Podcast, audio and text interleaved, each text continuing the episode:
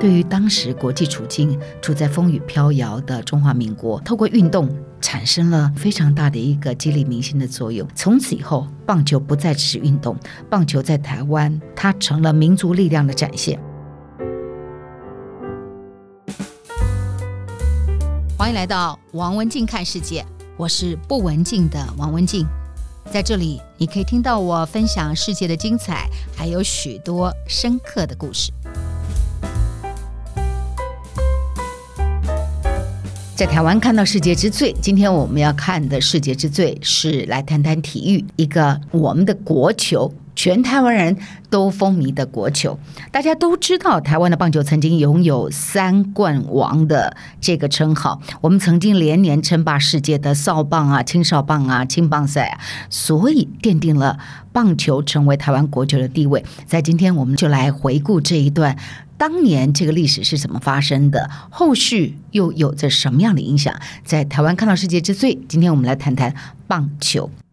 那我们来谈谈哈，在台湾崛起之前呢，亚洲不是没有人的。亚洲当然有一个非常重要的一个重要可敬的对手，叫做日本。日本棒球从二零一四年到二零二二年都列名为世界棒球之首。日本队呢，奥运纪录他曾经拿过两个金牌、两个银牌跟两个铜牌。以前的棒球强国古巴，随着他们很多的球员投效美国打职棒，所以他们整个的国家队的战力已经大不如前了，所以日本队就窜起了。那么谈到棒球，稍后我们来谈谈台湾棒球崛起的这段重要历史，关键就是日本人。棒球到底是一个什么东西呢？世界的棒球历史呢？最早最早棒球的原型是来自于英国的凳球，当时的女人拿着挤牛奶的凳子。悬空当门柱，哇，这实在是太有想象力了。投手就拿球打这个圆凳子，打着打着，打者就负责来挥棒拦截。后来这样的一个游戏，凳球就发展为棒球，成为英国贵族学校必修的课程。这就是最早最早。来自于十四纪的英国挤牛奶的女人，她们之间的游戏凳球，然后发展出来英国贵族的棒球。那我们来看看台湾是怎么样变成棒球王国，可以分成几个阶段。不管你喜欢日本人也好，不喜欢日本人也好，日本人确实在治理台湾的这五十年，对台湾不管是农业。制度各方面是建立了相当的成绩，包括了世界观的引进，其中之一就是棒球了。台湾的棒球被日本人引进，大概已经有一百年的历史，起源地是。台北为什么是台北呢？我们刚刚说了，棒球的运动在台湾发展已经有一百年了，开始于日治时代。那台北是当时日本统治台湾的政经中心，所以很自然的就成为台湾棒球运动的发源地。那我们在谈这一段有趣的开始的时候，有一个年份是有意思的：一九零六年。一九零六年的三月，台湾的。第一支正式的棒球队成立了，这支棒球队就是台湾总督府中学校棒球队。这是由当时台湾总督府国语学校的中学部，就是今天的建中了。台湾第一支的正式棒球队是由建中的校长来主导成立的。台湾的第一支棒球队成立之后，他不可能自己打自己嘛。那么很有意思，很有意思的是，大概在那一个同样的年份呢，就开始了雨后春笋。首先在台北，那么不同的队伍也陆陆续续成立了。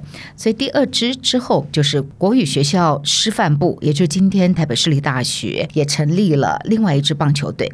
当年度这两支棒球队就开始了比赛。这第一场比赛呢，双方战成平手，以五比五和局。这就是台湾棒球史上正式有记录的第一场比赛了，发生在一九零六年。台湾的第一支棒球队，台湾的第一场正式的棒球赛。那么从台北开始转到了中南部之后呢，有一个很重要的事件，也是在日治时期，那就是一九二八年，台湾出现了另外一支在棒球史上占有一席地位的棒球队，也就是嘉义农林棒球队。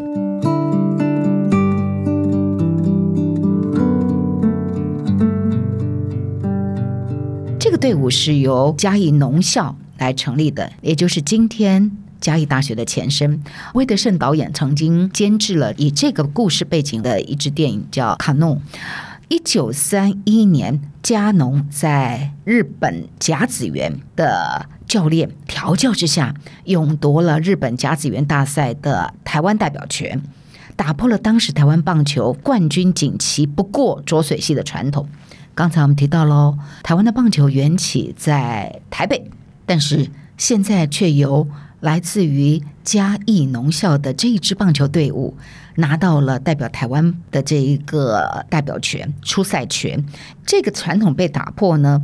除了一九三一年之外，嘉农还在一九三三年呐、啊、一九三五年呐、的春天跟夏天，还有一九三六年前后，一共有五次打进了日本的甲子园大赛。这是台湾棒球史上早期非常重要的一支棒球队。嘉农棒球队的崛起，同时也奠定了嘉义成为台湾棒球发展重镇的一个基石。一支球队影响了一个县市的江湖地位哦。那么，在嘉农成立了四十年之后，大家还记得吗？一九六九年第一次获得了威廉波特少棒赛冠军的台中金龙少棒队，其实台中金龙少棒队是一支以嘉义大同国小为主体的少棒队伍，后来却阴错阳差的以台中金龙少棒队的名义。参加了威廉波特的世界少棒，获得冠军，这个很重要。这是台湾的第一个世界冠军，后来燃起了台湾三级棒球的热潮。日治时期进入中华民国时期，有两个很重要的事件，也有两支重要的棒球队伍。其一就是红叶棒球。讲到红叶棒球，大家都熟悉了，因为后来大家开始看棒球，不少都跟红叶棒球很有关系。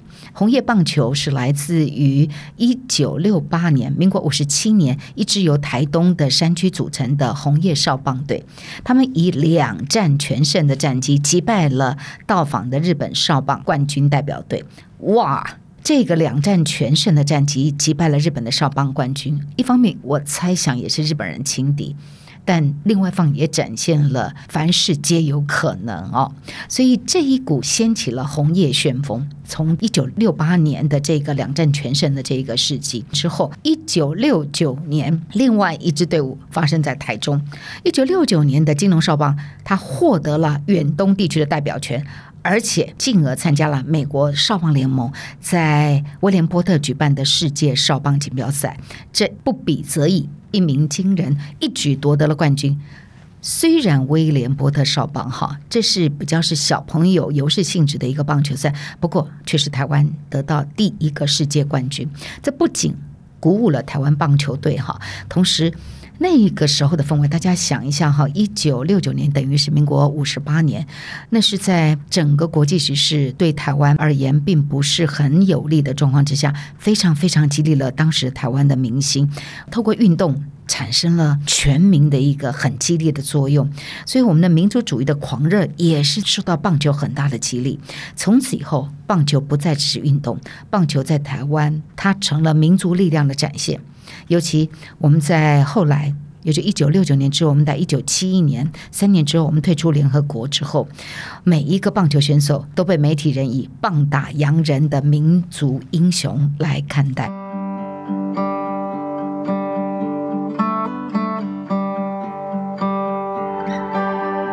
这个年代虽然距离现在已经有一点遥远了，不过那个年代让我们看到了台湾在不同阶段处在的世界局势的一个情况。那么在这里特别要讲一下金龙，哈，我们刚刚讲了金龙少棒拿下了第一座的世界冠军。这是在一九六九年，民国五十八年呢。这支冠军队伍是怎么组成呢？它是从全台湾、全国挑了十四位的球员组成的明星队，包括后来在日本职棒缔造了百胜百救援纪录的郭元志，还有第一代的红叶小将于洪开哈，这些人。这支少棒队在日本的太平洋资格赛以全胜战绩取得了世界少棒大赛的代表权，他们到了美国。然后再以三战全胜赢得了世界少棒大赛的冠军。回国的时候，你看那有多受到全国的欢迎，十五万的市民狂热的欢迎，因为这是我们有史以来第一个世界冠军。对于当时国际处境处在风雨飘摇的中华民国，具有非常大的一个激励民心的作用。大家记得那时候，国民政府来到台湾，在一开始的时候。整个国际局势是处在风雨飘摇的情况，失去了中国大陆的领土，来到这个小岛，到底我们还能不能活下来？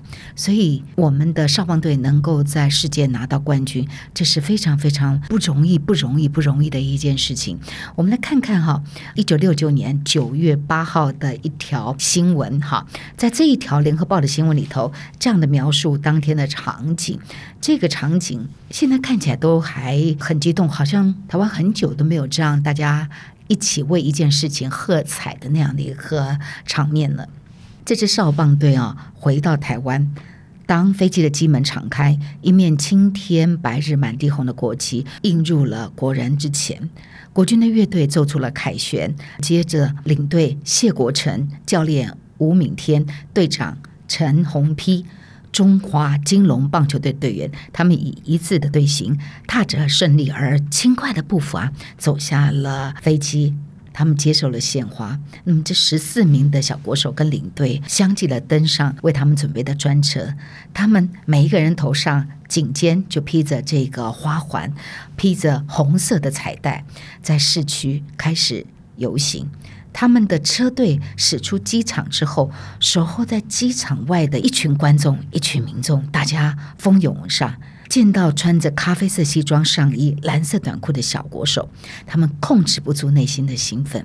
大家堵在这个专车前面，看着他们，为他们骄傲，为他们喝彩。这个专车是由八辆的警察来开车开道，在拥塞的人潮当中，好不容易终于在敦化南北路上开出了一条刚好可以容纳四个车轮的夹缝。之后车队就驶入了中泰宾馆。这个时候，整个台北市是鞭炮声没有断过了，一直一直连续响了一个多小时，将近两个小时的鞭炮声。每一个小国手的专车上都有他们的爸妈坐在后座上面的陪伴，他们的父母分享了宝贝儿子带来的荣耀，流下了高兴又激动的眼泪。这是很光荣的台湾的运动站上世界很重要的一个里程碑。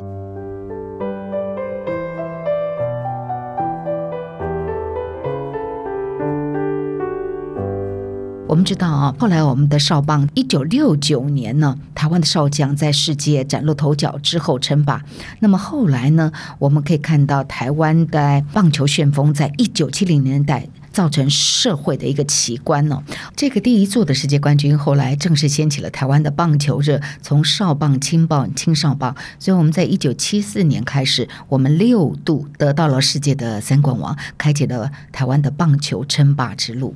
我们后来就有了职棒联盟，台湾的职棒开打之后，哈，台湾的棒球呈现了完全不同的景象，台湾棒球运动员的待遇大幅度提高，不但改善了生活，也增加了他们在球场上更上一层的动力。球员的社会地位也获得了提高，那么优秀的棒球队员更成为青少年的崇拜的偶像哈，受欢迎的程度哦是可以媲美明星的哦。那么棒球的热潮再度了蔓延台湾哈，所以到一九九七年有一个统计哦，台湾观赏棒球的人数已经突破了一千万人哦，也引起了全社会，包括了总统、行政院长各阶层的民意代表都走进了球场，因为官方重视，所以允诺。啊！新建巨蛋的棒球场外，各地好已经闲置或已经老旧的球场，也在地方政府的推动之下得以重建了。从职棒元年当时我们只有五座球场来比赛，到现在至少有十座以上球场可供比赛。棒球。一个小小的一个球，在政治局势不稳的状况，我们能够唤起全民的这个热情，这是一个很微妙、很神奇的一件事情。不过很可惜，就是在过程当中，我们曾经发生了职棒的迁赌事件，让职棒的这个热潮发生了阴影哦。我常说哈，建立一个秦朝是要花几百年的时间。但秦朝的灭亡只花了十五年的时间，跟很多的经济产业一样啊，从谷底到巅峰，巅峰又坠落，那么再重新整顿，它不只是一个运动，不只是一颗球，不管你看不看棒球，它都是我们共同的回忆，共同的情感。今天在台湾看到世界之最，跟大家分享的是台湾的国球棒球。这就是今天的节目内容，希望您喜欢。如果想听到更多有意思的节目，别忘了订阅和分享《王文静看世界》Podcast。如果你是用 Apple Podcast 收听，也请你给我五颗星的评价或者留言给我。我是不文静的王文静，我们下次再见。